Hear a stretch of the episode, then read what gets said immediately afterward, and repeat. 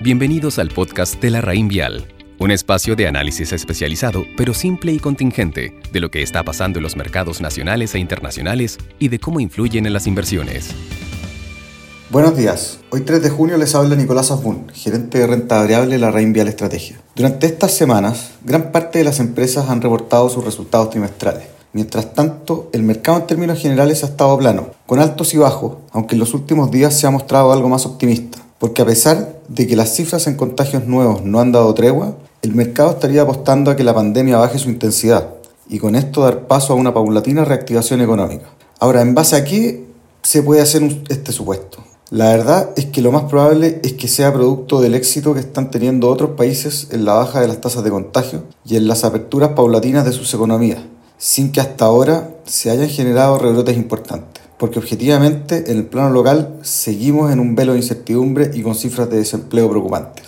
Pero el mercado siempre juega a adelantarse, y así como ha tenido correcciones importantes, en los últimos días ha estado más animado y se ve una recuperación en los precios, que además fueron sobrecastigados la semana pasada por un nuevo anuncio de una empresa que busca asesorar haciendo timing de mercado, promoviendo cambios de fondos de afiliados de la AFP. Ahora me gustaría comentarles sobre los resultados de la mayoría de los sectores que están en el IPSA. Voy a partir hablando de las utilities, especialmente de las generadoras, que son parte de los activos sobreponderados en nuestros portafolios.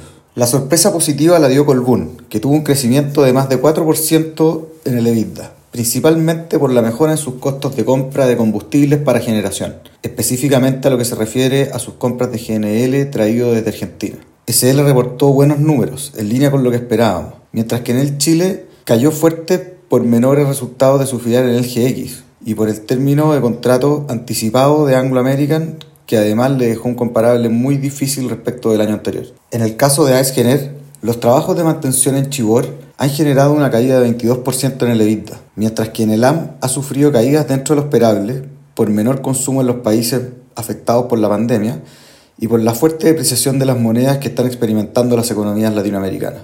En el sector bancario sorprendieron los ingresos con crecimientos de doble dígito y las utilidades que aumentaron, aunque para serles sincero, en vista de lo que se vive hoy y de los últimos resultados mensuales reportados, el segundo trimestre será bastante peor. Y eso nos mantiene con cautela, puesto que es uno de los sectores más sensibles a la velocidad de la recuperación que pueda tener nuestra economía.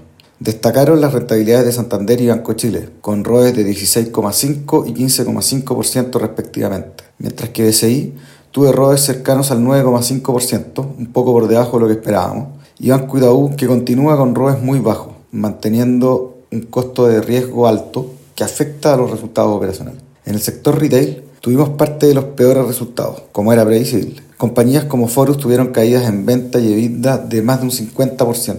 En el caso de Falabella vimos una inédita caída de EBITDA de 24%. En el caso de las supermercadistas como SMU, los resultados fueron bastante positivos. Y acá destacamos también a Cencosud, quien logró mejorar el EBITDA a pesar del cierre de malls y de tiendas por departamento durante gran parte de marzo las que fueron compensadas con importantes crecimientos en ventas de supermercados y un buen performance en mejoramiento del hogar.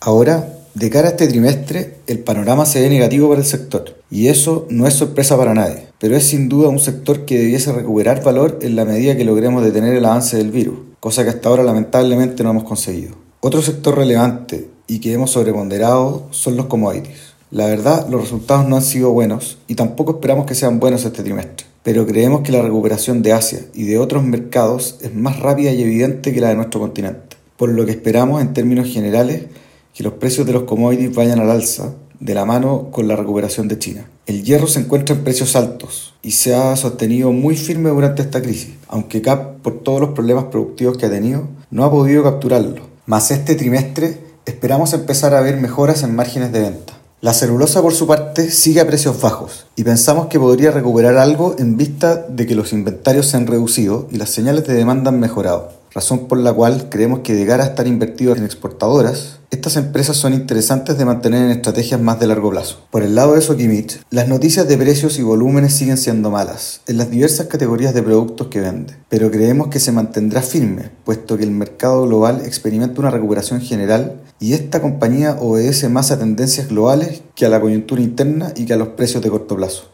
Lo relevante acá es entender que la economía se ha comprometido con terminar el plan de expansión para superar la capacidad productiva de 120.000 toneladas de carbonato de litio y de más de 20.000 toneladas de hidróxido para fines del 2021, lo que ya no se ve tan lejano, y así lo entienden los inversionistas extranjeros que han vuelto a comprar bloques relevantes en la empresa. Bueno, dejo para el final un comentario sobre la empresa que ha dado más que hablar en los últimos días. Obviamente me refiero a la TAM, que se acogió al intento de reorganización judicial conocido como capítulo 11 en los Estados Unidos. Ya hemos mandado información al respecto y sería muy largo explicar todo acá, pero es importante resaltar algunas conclusiones al respecto y estas son que en un proceso como este es esperable que la reorganización, con la consecuente incertidumbre que trae, dure más de 12 meses. También es esperable que los accionistas terminen quedándose con menos del 20% de la nueva LATAM. Y ojo, puede ser menos que eso ya que es probable que se realicen aumentos de capital, que exista una entrada de la deuda preferente TIP con posible convertibilidad en acciones y la también probable convertibilidad de algunas acreencias. Por eso, se hace muy difícil creer que el escenario sea mejor que el que anunciamos. A esto agréguenle que la empresa reducirá sus operaciones entre un 30 a un 40%, posiblemente devolviendo aviones correspondientes al leasing operativo, dada la fuerte incertidumbre de la demanda por vuelos comerciales en el corto y mediano plazo y la necesidad de bajar gastos operativos, lo que también influirá en las expectativas de valor que pueda generar la compañía en el futuro. Si tienen preguntas o comentarios, no duden en contactarnos.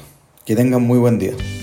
Los esperamos en nuestro próximo capítulo del podcast La Raín Vial Conoce larraínvialdigital.com, una plataforma de inversiones, servicios y herramientas en donde la experiencia de la Raín Vial es 100% online.